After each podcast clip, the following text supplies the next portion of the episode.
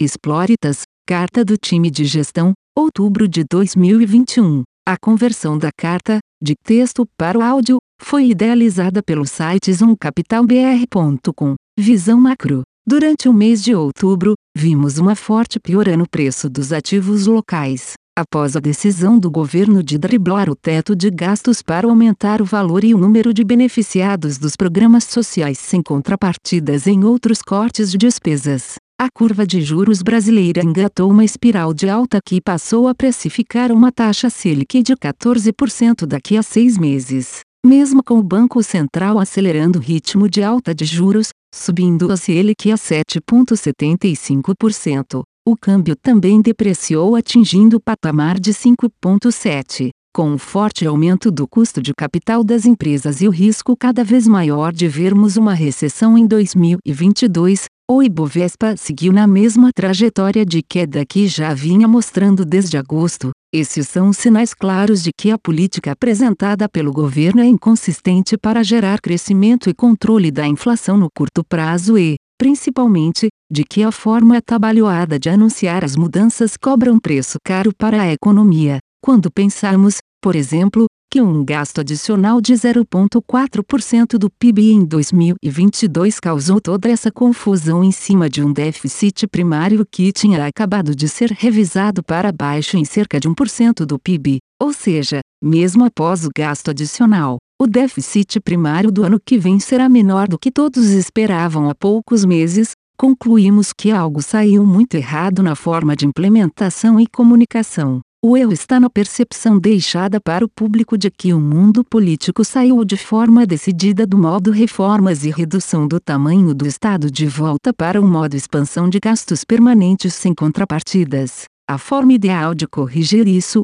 no nosso entender, é apresentar um plano consistente de governo, provavelmente para um próximo mandato que sinalize para o mercado que a coalizão governista pretende retornar aos eixos das reformas assim que as distrações da corrida eleitoral ficarem para trás. Isso inclui uma lista de ações e de pessoal com poder político para tocar esse projeto adiante, uma espécie de repactuação com a sociedade para os próximos quatro anos. Enquanto esse tipo de solução ideal não vem, Acreditamos ser bastante inconsistente a solução Banco Central precificada pelos mercados adiante. Isso seria a autoridade monetária subir rapidamente a taxa de juros para 14%, um juro real de cerca de 8 a 9%, levando em conta uma expectativa de inflação já generosa para o ano que vem, como forma de compensar os erros do governo e trazer tempestivamente a inflação de volta para as metas. Porque inconsistente, na nossa opinião,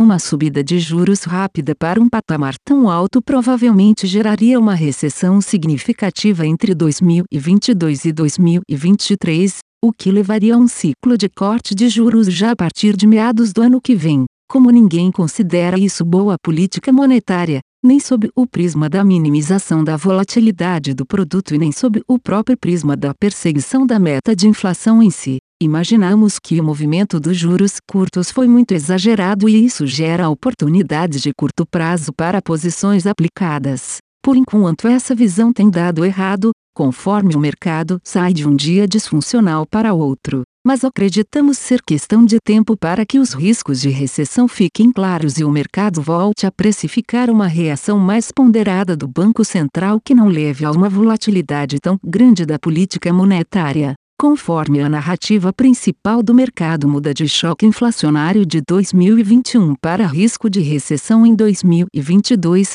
acreditamos que a bolsa local também tende a continuar sofrendo no curto prazo, com os setores ligados a consumo sendo os mais atingidos e as exportadoras apresentando um pouco mais de resiliência. Quanto à moeda, por um lado temos a pressão vinda da queda do PIB e da incerteza fiscal, mas por outro temos agora um carrego que já se destaca muito no mundo de juros ainda muito baixos e um banco central com munição para intervir em caso de disfuncionalidades. Como o patamar do real já é pior do que nos piores momentos da corrida eleitoral de 2002, quando se leva em conta a inflação dos pares e o nível atual dos preços de commodities, acreditamos que o downside não é grande para o BRL nos atuais níveis. Quanto às NTNBs longas, Acreditamos que, dada a piora observada nos outros ativos e na própria inflação implícita, acreditamos que provavelmente haverá pontos melhores de entrada nos próximos meses e seguimos de fora desse mercado por enquanto.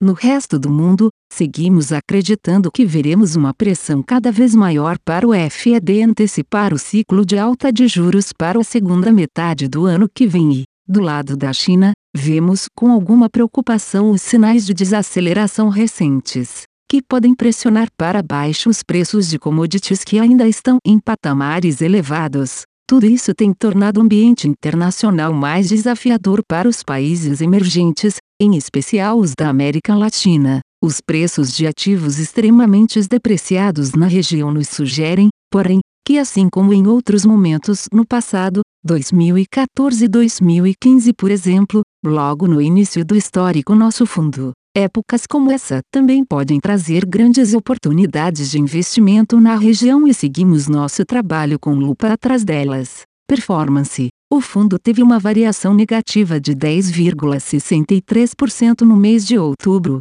O desempenho bastante negativo se deu principalmente devido ao movimento abrupto da taxa de juros curta no Brasil. Começamos um mês com uma posição pequena aplicada e fomos aumentando essa posição ao longo do mês, à medida que um cenário na nossa visão catastrófico nos juros curtos foi sendo precificado. Durante o mês de outubro, observamos o maior movimento mensal nos juros de dois anos brasileiro dos últimos 15 anos, com a taxa subindo 275 bps. Para se ter uma ideia, o segundo maior movimento se deu em outubro de 2008, no meio da crise do subprime, onde tivemos a quebra da Lehman Brothers, e o movimento foi de 164 bps na mesma taxa. No mercado de câmbio, tivemos uma contribuição positiva de 25 bps, com perdas em posições compradas no real e ganho em posições compradas em cupom cambial. O cupom cambial tem sido o principal instrumento usado para hedge nas carteiras e,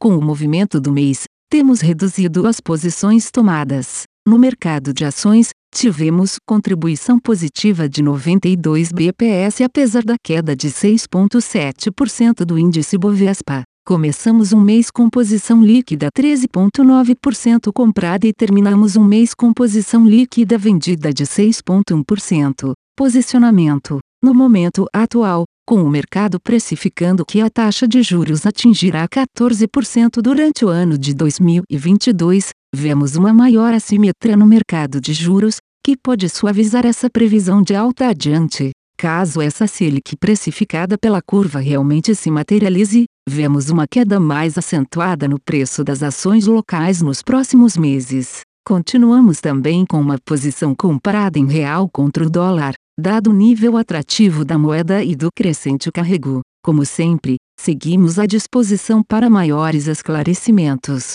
Time Exploritas. A conversão da carta, de texto para o áudio, foi idealizada pelo site zoomcapitalbr.com. Aviso legal. É recomendada a leitura cuidadosa do regulamento dos fundos pelo investidor antes de tomar a decisão de aplicar seus recursos. A rentabilidade passada não representa a garantia de rentabilidade futura. A rentabilidade, quando divulgada, não é líquida de impostos. Fundos de investimento não contam com garantia do administrador, do gestor, de qualquer mecanismo de seguro ou fundo garantidor de crédito, FGC. Para avaliação da performance de um fundo de investimento, é recomendável a análise de, no mínimo, 12 meses. A gestora não se responsabiliza por quaisquer decisões tomadas tendo como base os dados deste documento. As informações aqui contidas têm caráter meramente informativo e não constituem qualquer tipo de aconselhamento de investimentos ou oferta para aquisição de valores mobiliários.